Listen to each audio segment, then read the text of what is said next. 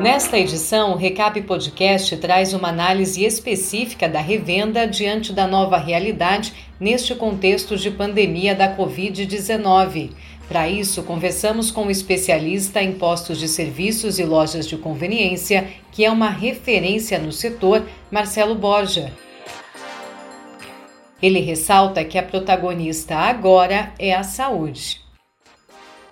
O que eu acredito e já vejo em minhas reuniões virtuais com redes de postos de todo o país é que o olhar para SSMA, Saúde, Segurança e Meio Ambiente, mudou.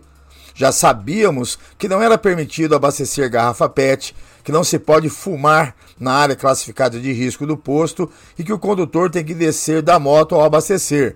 Essas eram questões de segurança, quase todas, na NBR 15594.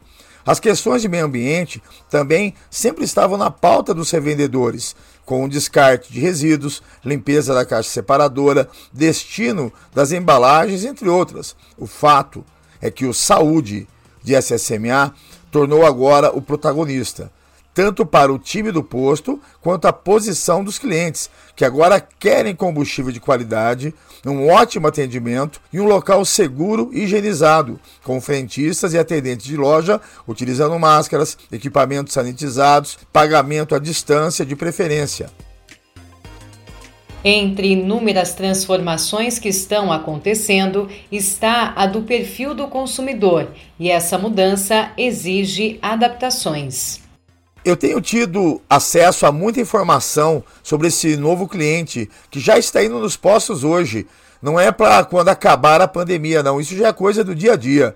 Tenho estudado o comportamento desse consumidor e vou destacar aqui quatro dicas. Primeiro, esse novo consumidor busca uma relação digital também seja por aplicativos ou por programas de fidelidade, de alguma maneira ele já está conectado com vários negócios do seu dia a dia. Agora ele espera a vez do posto se conectar com ele. E eu não digo aqui para os que são bandeirados em programas das companhias, e sim programas, aplicativos que o próprio posto vai ter que desenvolver. Segundo, os estudos apontam para uma valorização do dinheiro pelo consumidor. Em quarentena, o seu poder de compras diminuiu. Portanto, ele já vai buscar um posto que não coloque só combustíveis, mas que ofereça algo além disso na sua experiência de sair de casa e ir até um posto ou loja.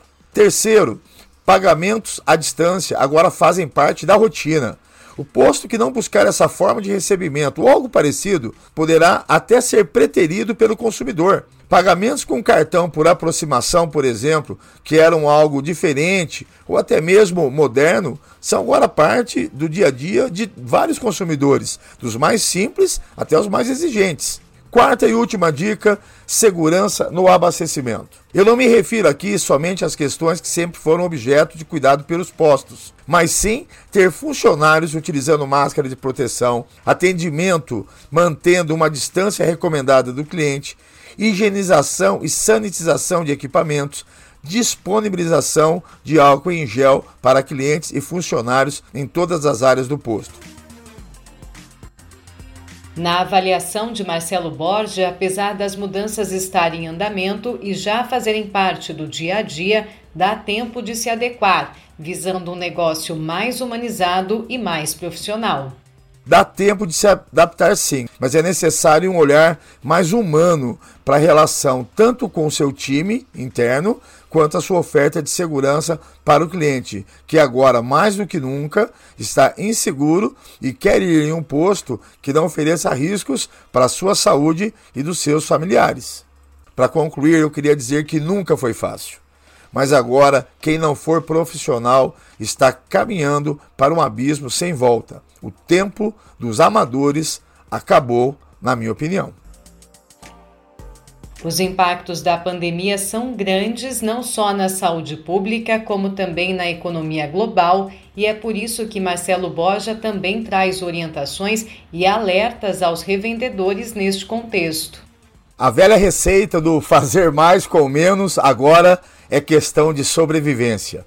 Se o posto teve uma queda, por exemplo, de 30% em média nas suas vendas durante a pandemia, deverá buscar uma redução de despesas de 40%, senão a conta não vai fechar. Outro fato muito importante é ter cuidado ao conceder crédito para clientes abastecerem a prazo. Nunca foi novidade que o primeiro lugar que o cliente deixa de pagar suas contas é o posto. Portanto, muita calma nessa hora. Recuperar o volume sim, mas dentro de uma maneira saudável para o negócio. Eu também ficaria muito atento aos inventários do posto. Reduzir ao mínimo possível as perdas poderá até ajudar no caixa do posto. Portanto, eu recomendo ao associado e aos ouvintes que tomem o máximo de cuidado na contagem dos seus produtos de posto e loja. Um litro de lubrificante poderá fazer falta, assim como uma lata de refrigerante também.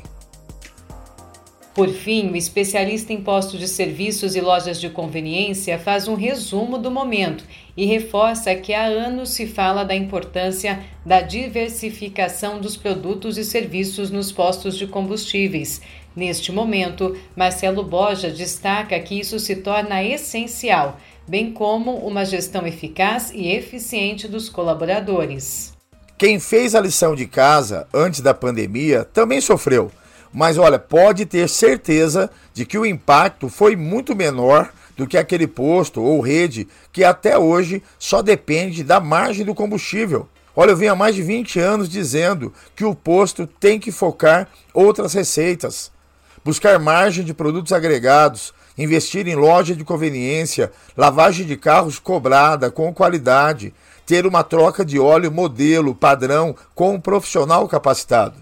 Em nosso segmento, infelizmente, ainda tem revendedores paternalistas que acabam adotando seus colaboradores como se eles não fossem capazes de bater uma meta ou superar um desafio. Para diversificar a venda de produtos é necessário liderança. E vejo poucos gerentes com perfil e competência para isso. Tem muito frentista melhorado por aí na posição de gerente. A venda do posto não vai crescer. Vários só estão lá para receber o seu salário fixo e ir para casa. Continue acompanhando o Recap Podcast, que sempre traz conteúdos exclusivos com assuntos específicos do setor de combustíveis, além de análises econômicas, tendências e notícias. Gláucia Franchini para o Recap Podcast, abastecendo a revenda com informação em poucos minutos.